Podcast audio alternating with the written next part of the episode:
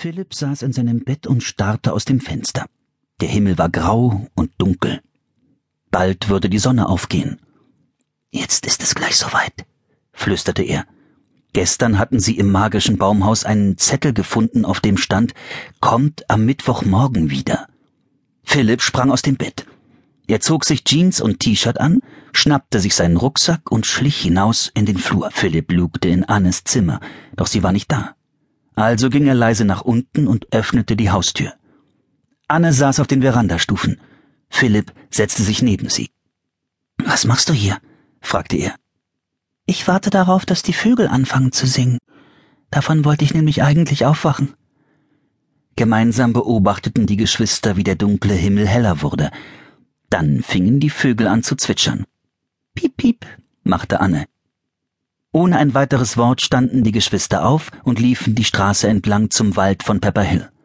Unter den Bäumen war es kühl.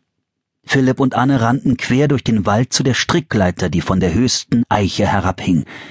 Oben im Wipfel des Baumes war das magische Baumhaus.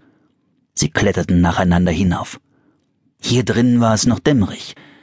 Anne hob den Zettel auf, der auf dem Boden lag, und las laut vor. Liebe Anne, lieber Philipp, Camelot ist in Gefahr. Um das Königreich zu retten, brauche ich eure Hilfe. Bitte findet diese beiden Schriftstücke für meine Bibliothek. Etwas zum Lernen, etwas zum Leihen. Ich danke euch. Morgen. Okay, sagte Philipp. Das erste besondere Schriftstück haben wir. Das Gedicht aus dem Siedlerschulhaus. Und jetzt brauchen wir noch eins, bestätigte Anne. Was meinst du, wieso wir diese Schriftstücke für morgens Bibliothek finden müssen? Wie können sie Camelot retten? Keine Ahnung. Anne zuckte mit den Schultern. Aber komm, wir wollen los. Hast du unser Nachschlagebuch schon entdeckt? Beide sahen sich suchend im Baumhaus um. In einer Ecke entdeckten sie ihr Pennsylvania-Buch, mit dem sie immer wieder nach Hause kamen. Und daneben lag noch ein zweites Buch. Anne hob es auf. Hier ist es, flüsterte sie und zeigte ihrem Bruder den Buchumschlag. San Francisco, Kalifornien 1906 stand darauf. Kalifornien? rief Philipp. Da wollte ich schon immer mal hin. Ich auch. Anne lachte. Dann haben wir Miss Adams letztendlich doch die Wahrheit gesagt, oder? Stimmt, bestätigte Philipp lächelnd. Das magische Baumhaus hatte sie bei ihrer letzten Reise zu einer Siedlerschule in der Prärie gebracht. Dort hatte Anne der Lehrerin, Miss Adams, erzählt, dass sie auf dem Weg nach Kalifornien seien. Anne deutete auf den Umschlag des San Francisco Buches.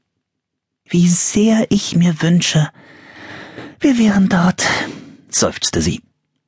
Wind kam auf. Der Wind wurde stärker. Das Baumhaus fing an, sich zu drehen. Es drehte sich schneller und immer schneller. Dann war alles wieder still. Totenstill. Hm, hübsche Kleider, meinte Anne. Philipp machte die Augen auf. Anne trug ein blau-weißes Kleid mit einem großen Matrosenkragen und weiße Strümpfe. Philipp hatte knielange braune Hosen und eine Jacke an, außerdem eine Mütze und eine Krawatte. Sein Rucksack hatte sich in einen Lederbeutel verwandelt. An den Füßen trugen sie beide niedrige Schnürschuhe. Eine Kirchenglocke läutete Bong, bong, bong, bong, bong. Sie hat fünfmal geläutet, stellte Philipp fest. Dann muss es fünf Uhr morgens sein. Ja, sagte Anne. Sie schaute aus dem Fenster. Philipp sah ebenfalls hinaus.